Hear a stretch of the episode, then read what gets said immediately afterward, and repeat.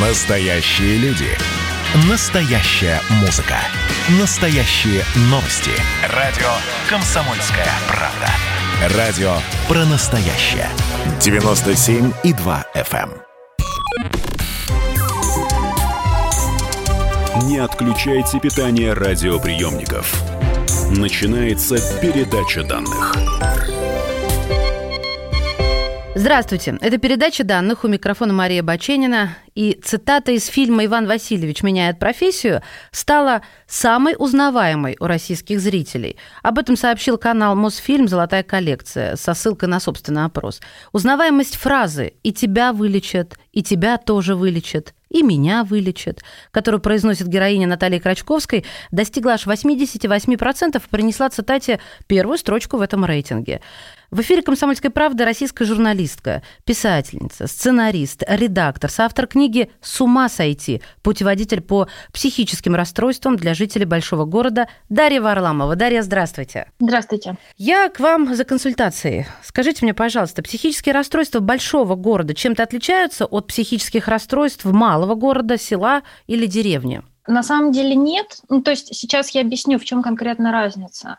А мы писали книгу с расчетом на жителей большого города, потому что они, как правило, больше беспокоятся о своем психическом здоровье, они уже что-то знают на эту тему, и для них вот это общение с психологами или психотерапевтами – это не какая-то настолько стыдная вещь, как это часто бывает для людей из провинции, которые ну, менее грамотны вот с психологической точки зрения. Угу. Но при этом принципиальной разницы нет, потому что, а, ну, собственно, болезни, да, а вот эти психические заболевания, они зависят от того, ну, от общего человеческого устройства психики, да, и в целом уязвимости в человеческой психике, они примерно одинаковые везде. И главную роль играет стресс-факторы. И тут есть разница в том, что провоцирует психическое расстройство у жителя села и у жителя большого города, да, то есть мы, например, в Москве все мы периодически э, как-то одуреваем от темпа жизни, да, вот от этого транспорта бесконечного, когда нужно либо в пробках проводить там два часа в день, либо а, куда-то на электричке или на метро топать, где вокруг другие люди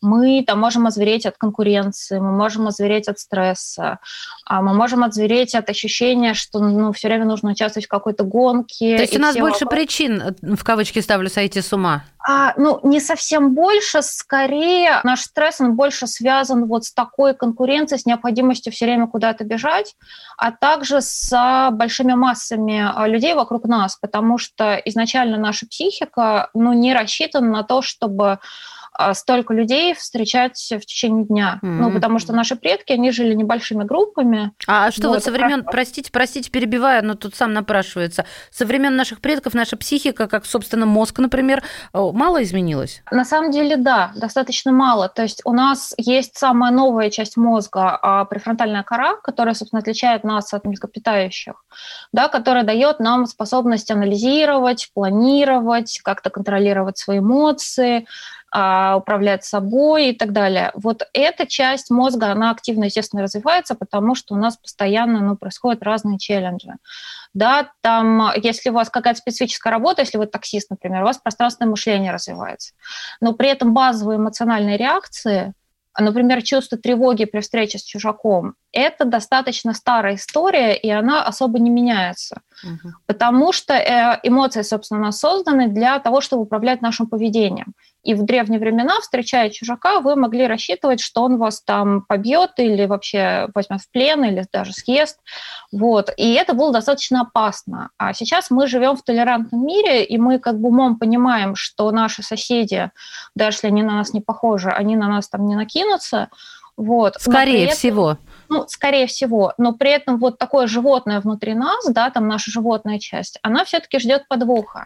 Понятно. И когда вы в метро за день встречаете больше людей, чем ваш далекий предок встречал в течение жизни, это оно создает некоторый перегруз. Да, и вот в этом, в этом специфика именно города. То а есть полезнее чего? получается, простите, пожалуйста, еще раз, полезнее получается передвигаться на собственном транспорте для психики? Ну, зависит от того, насколько вы э, социофобны, да, насколько именно люди у вас вызывают стресс. А, и, например, насколько у вас вызывает стресс а, ожидания в пробках. Вообще лучше всего жить недалеко от работы, чтобы в целом вот этот вопрос логистики вас как-то не очень сильно а, мучил. Так, но Или можем, можем ли мы считать, что вот этим вопросом, точнее, вот этим ответом на мой вопрос вы уже э, описали, почему, из-за чего начинаются заболевания.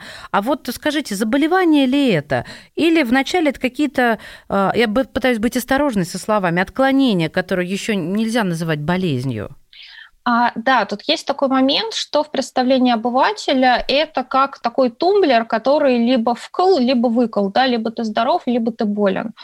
А на самом деле это не так. Существует спектр, а, да, от каких-то нормальных эмоциональных реакций до уже совершенно неконструктивных, да, и таких гипертрофированных реакций, которые создают, а, собственно, психическое расстройство. Да, в целом быть тревожным, ну, испытывать тревогу, например, в целом может быть полезно, да, потому что если вы тревожитесь, вы можете избежать каких-то неприятных последствий. Это важно. Но если вы тревожитесь по любому поводу, и ваше чувство тревоги несопоставимо с причиной, да, с поводом, вот, вы как-то слишком сильно реагируете, это может выйти на уровень расстройства. Uh-huh. Да? Или, например, способность как-то замирать, затихать, а, если а, у вас нет каких-то классных перспектив, да, вот выходить в режим ожидания такой.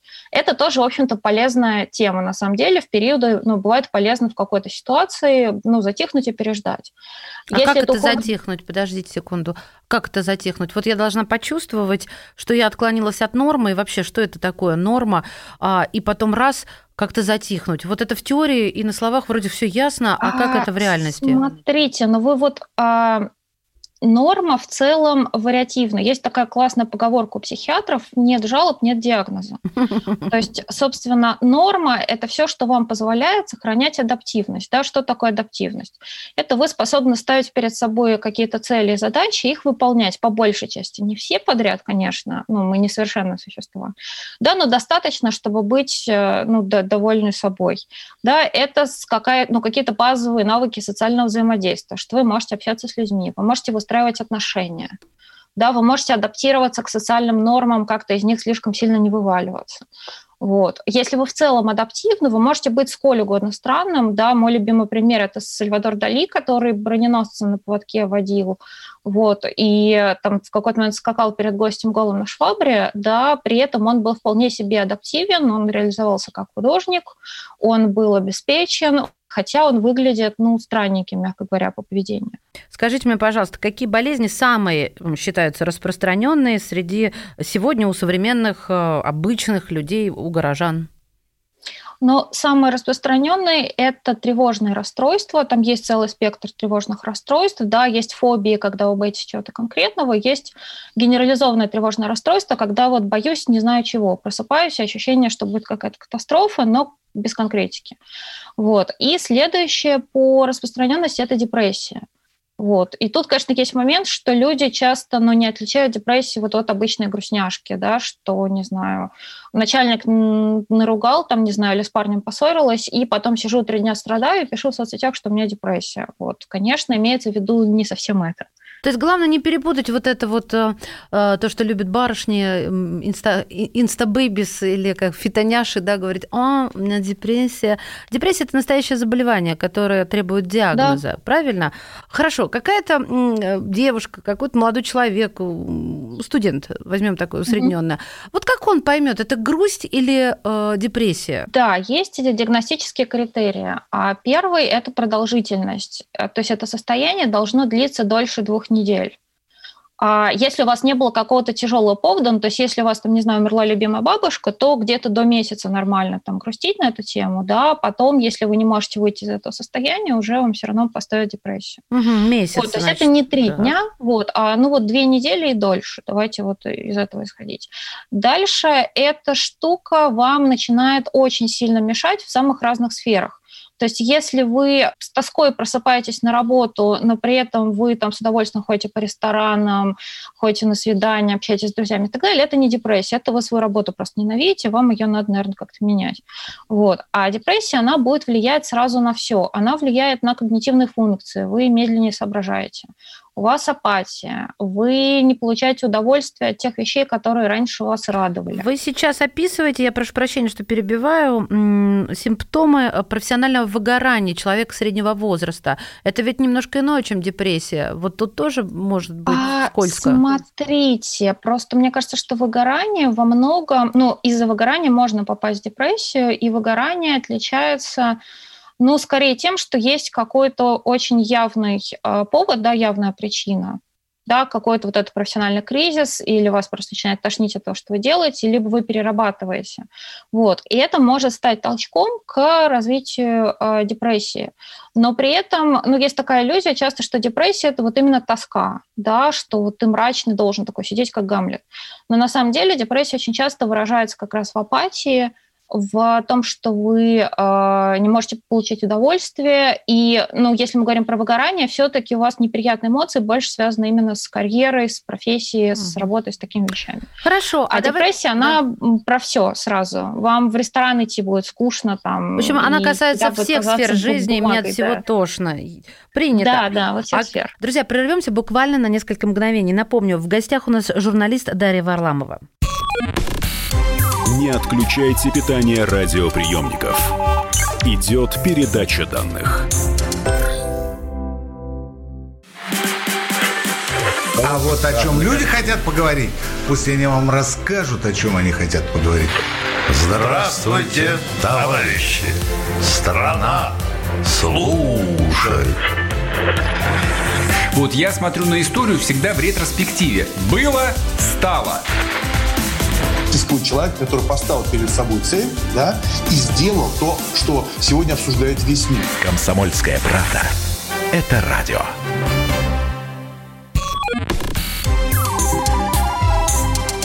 Не отключайте питание радиоприемников. Начинается передача данных. Мы возвращаемся в эфир. Это передача данных. У микрофона Мария Баченина. Угрозы психики жителям больших городов. Какие отклонения, запятая, болезни мы встречаем чаще всего и что с этим делать? Обсуждаем сегодня в эфире «Комсомольской правды» российский журналист, писатель, сценарист, редактор, соавтор книги «С ума сойти. Путеводитель по психическим расстройствам для жителей большого города» Дарья Варламова. Вот можно ли понять, что это а, не у тебя, а еще взглянув на близкого тебе человека, что у него это депрессия? Можно, но тут важно понимать, какие исходные у человека данные. Да? То есть если человек а, был такой весь жив, живчик и всем интересовался. А, и тут сидит такой, смотрит в одну точку. Но тут понятно, что ну, что-то не так. Вот. Если человек в целом ну, достаточно вялый, флегматичный, апатичный и так далее, он всегда таким был, вот, а то, если он чуть-чуть куда-то еще сдвинулся, стал еще медленнее, это может быть какая-то вариация нормы. То есть тут важно понимать изначально, какой, во-первых, а, какой был человек, вот. И важно смотреть, насколько это ему мешает. То есть угу. это должно мешать ему работать, это должно мешать получать удовольствие от жизни. Вот. Такие люди часто уходят в себя, начинают меньше общаться, потому что они себя чувствуют, но ну, они самобичуются, чувствуют себя недостойными и стараются вот забиться куда-то в угол. Вот. Важно, если человека не радует то, что раньше радовало, то есть то, что было интересно, он прекращает этим заниматься. А, Дарья, а что мы с вами все про депрессию, да про депрессию? А то нас как всерьез не воспримут. Ну, вы же знаете отношение к депрессии. Ну, это семечки для ну, да, россиянина. Это, это что слабаков, вы? Да, Конечно, понятно. это в пользу бедных такой пробник вариант э, психического расстройства. Давайте о чем-нибудь таком пожирнее, Ядерном. чтобы пробрало. Ну, например, есть биполярное расстройство, оно очень веселое. Э, как бы оно заключается в том, что у человека постоянные качели, вот, либо его качают в депрессию, либо его качают в очень мощную эйфорию, где он такой, ну, немножко как на кокаине, такой супер уверенный в себе, uh-huh. счастливый, а, берется за всевозможные какие-то прожекты, э, не знаю, берет деньги в кредит, устраивает постоянно дискотеки и так далее. Ну, такое очень расторможенное, веселое состояние, вот, и в крайних случаях может быть психоз, там он может себя вообразить королем бабочек, Угу. И вот это все. То есть это человек, у которого, которому то весело, то грустно. А в период какого это времени случаются вот эти качели? Это недели, а... дни, часы, что это? Зависит от скорости протекания, но, как правило, несколько раз э, в год меняется фаза. Э, и обычно депрессия длится дольше раза в два, чем э, ну, гипомания или мания. Это вот подъемное состояние. То есть состояние подъема, оно длится от 4 дней Ну и может там длиться месяцами, если человек угу. прям сильно человека куда-то унесло. Он вот на этом вот. подъеме, а, вот этом болезненном подъеме, он может, например, если он ученый, сделать какое-то открытие достойной Нобелевки, или да, это ложный может, подъем? Может. А, ага. Смотрите, тут, тут вопрос э, степени, да, то есть на, на, в начале подъема люди действительно мыслят намного острее и креативнее. И вот когда подъем еще небольшой, люди, как правило, там, не знаю, организовывают стартапы, придумывают классные идеи, создают творческие произведения и так далее. И все окей. Но проблема в том, что человек а, начинает, ну, как бы выжигать свой процессор в голове. Он дает слишком большую нагрузку, он не спит, он, как правило, не ест, он постоянно что-то делает. Вот. И дальше мозг перегревается, и дальше человек уже теряет критичность, и там у него могут начаться ну, довольно-таки безумные идеи. Вот. То есть тут, опять же, вопрос степени. Да? И, как правило, люди не хотят это контролировать, Всем очень нравится это состояние, оно такое, ну, эйфоричное. Ну, да. Вот, ты чувствуешь а себя что? классным. У биполярника все время проблемы с самоидентификацией, потому что то он король вселенной и все может, то он ничтожество и лежит на диване, смотрит в одну точку, и его постоянно переключает, он не может себя предсказать, и он взлетает в какой-то момент, а потом падает. И это, ну, вот такой контраст, он очень болезненный. А это лечится? это скорее поддается компенсации. То есть можно уйти в ремиссию, это состояние, когда симптомы не проявляются но при этом при стрессе все равно у человека в какой-то момент может снова возникнуть заболевание. То есть можно купировать симптомы, но нельзя гарантировать, что это. Ну, то есть это под, э, руков... под наблюдением а, психотерапевта должно проходить и, собственно, с определенной медикаментозной терапией ну, тоже, наблюдением психиатра, да, да, и с медикаментозной терапией. А, разговорная терапия тоже может в чем-то помогать, но скорее в такой самоорганизации. А вот, а медикаменты действительно нужны. Шизофрения она входит в список самых распространенных заболеваний горожан или это наследственное, а не приобретенное? А, она не входит. Смотрите, во-первых, давайте про наследственное отдельно скажу а все психические расстройства в какой-то степени наследственные, в какой-то приобретенные. То есть это от природы уязвимая нервная система, на которую накладывается не очень удачное воспитание, плюс стресс от окружающей среды. При этом какие-то заболевания считаются более наследуемыми, чем другие. То есть, например, биполярное расстройство, ну, оно находится в топчике именно по генетической наследуемости. Если у вас есть там отец или брат или сестра с биполяркой, у вас очень большие шансы тоже ее заполучить. Шизофрении меньше. Шизофрения – это где-то 1% населения. Угу. Вот, биполярное расстройство от 3 до 7 в, по, по разным подсчетам. А вот, в каком возрасте проявляется вот эта наследственность чаще всего? Как правило, в молодом а, где-то лет после 16, ну, 16-20, Самый такой тревожный ну, как возраст. правило, в молодом возрасте, то есть обычно человек понимает ну, достаточно рано, что, что с ним что-то не так. Но про шизофрению хочу тоже сказать, что это такая самая страшилка считается, что если у тебя шизофрения, то все, ты совсем неадекватен. Okay. На самом деле у людей могут быть, например, шизофренические приступы там два раза в год по, по две недели, допустим, а в остальное время это будут вполне себе благонадежные работники, как бы, нормальные, адекватные люди и так далее. То есть это не совсем такой инвалидизирующий диагноз, как у нас обычно принято считать. Вот. А ты его можешь пережить, в общем-то, ну, амбулаторно, далеко не всегда ты будешь постоянно там где-то лежать в психбольнице. Вот. Это важно. Плюс шизофрения – это тоже бывает спектр. То есть бывает, что у тебя какие-то легкие а, проблемы, вот, что ты там либо уходишь в себя, либо у тебя там мышление не очень связанное становится, но в какой-то умеренной степени, вот. А бывают тяжелые случаи, ну, когда у человека бред, когда он постоянно живет в какой-то параллельной реальности. И тут тоже есть спектр, и важно понимать, что, ну, например, э, каждый четвертый человек, который поступил э, с диагнозом шизофрении, с первым приступом, э, он вылечивается самопроизвольно. То есть каждый четвертый человек просто вылечится даже без особой какой-то программы лечения. Это просто будет разовый эпизод его жизни.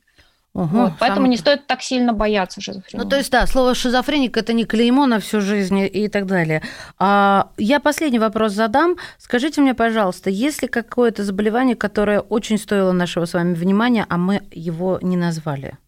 Ну, есть еще э, такая важная история, особенно среди женщин, но у женщин чаще диагностируется, это пограничное расстройство личности. Его периодически путают с биполяркой, но там есть другая специфика. Оно касается именно а, не просто настроения, оно касается самого устройства личности. А человек ну, чувствует некоторую внутреннюю пустоту, он не очень понимает, в чем заключается его индивидуальность, он очень остро реагирует на все внешние обстоятельства, то есть произошло что-то слегка грустное, он будет в истерике. Произошло что-то слегка радостное, он будет там прыгать и как-то вот э, очень бурно реагировать. И такие люди очень склонны э, очень много внимания уделять отношениям, и человека постоянно идеализировать и обесценивать. И с ними жизнь, но он такой превращается в американские горки, когда человек сегодня вас любит, а завтра вас ненавидит, сегодня себя считает плохим, что он во всем виноват в ваших отношениях, а завтра обвиняет вас и так далее. И да вот это, это вот, наверное... поведение моей бывшей сейчас сказал каждый второй. Ну, а в какой-то степени, да, женщина более эмоционально на все реагирует, но как бы на уровень пограничного расстройства выходят далеко не все. И вот это расстройство, оно лечится психотерапией. То есть вот разговорчиками? В строю. Да, разговорчиками. Тут особо не пом... ну, таблетки, таблеток не существует от этого лекарства, вот, а только если какие-то сопутствующие проблемы есть. А давайте а резюмируем. А давайте резюмируем. Вот мне очень понравилось то, что вы ни о чем, вы ни о каком заболевании не говорили вот с таким придыханием, о боже, о, о Всевышний, о Мадонна, это, это кошмар, ужас, знаете, как, ну вот, правда, э, иногда слышишь такую риторику Элочки-людоедочки, тем не менее, Получается, ничего не нужно бояться, а нужно совсем нужно работать. Да, и важно как раз признавать и принимать, если у вас есть проблемы, ну, подходить к этому как, не знаю, к сломанной ноге, да, если вы сломали ногу, вряд ли вы себе будете говорить, что, ой, это я все надумываю, да, или пойду лучше развеюсь, да, или там выпью с друзьями, и все пройдет, да. Само и... срастется. Само срастется, да, мы же так не говорим. Нет. И вот так же с психикой, если что-то поломалось, с этим просто можно работать. Это такая же история, как даже если это хроническое заболевание, это то же самое, что там, не знаю, диабет, при котором сейчас люди могут жить долго. Друзья мои, и, и не нужно бояться слова психиатр. Не нужно его бояться. Иногда, знаете ли, пугаются, просто расслышав, заслышав э, это, э, это, это название да, врача. Но тем не менее, просто только психиатр может выписать таблетки. Психолог не да. имеет на это права. Поэтому ваш психолог, который на первый взгляд такой безобидный, говорит, дружок, тебе нужно нужно к психиатру, и ты, «А, все пропало. Нет, не все пропало, наоборот, все хорошо, тем более с современными таблетками от психиатра. Ребят, я закончу фразой «все мы больненькие». Но, как говорила героиня Натальи Крачковской, и нас тоже вылечат. Спасибо вам большое, Дарья. Я с удовольствием еще раз представляю. Российская журналистка, писатель, сценарист, редактор, автор книги «С ума сойти. Путеводитель по психическим расстройствам для жителей большого города». Дарья Варламова сегодня была в передаче данных. Передача данных успешно завершена. Не отключайте питание радиоприемника. Скоро начнется другая передача.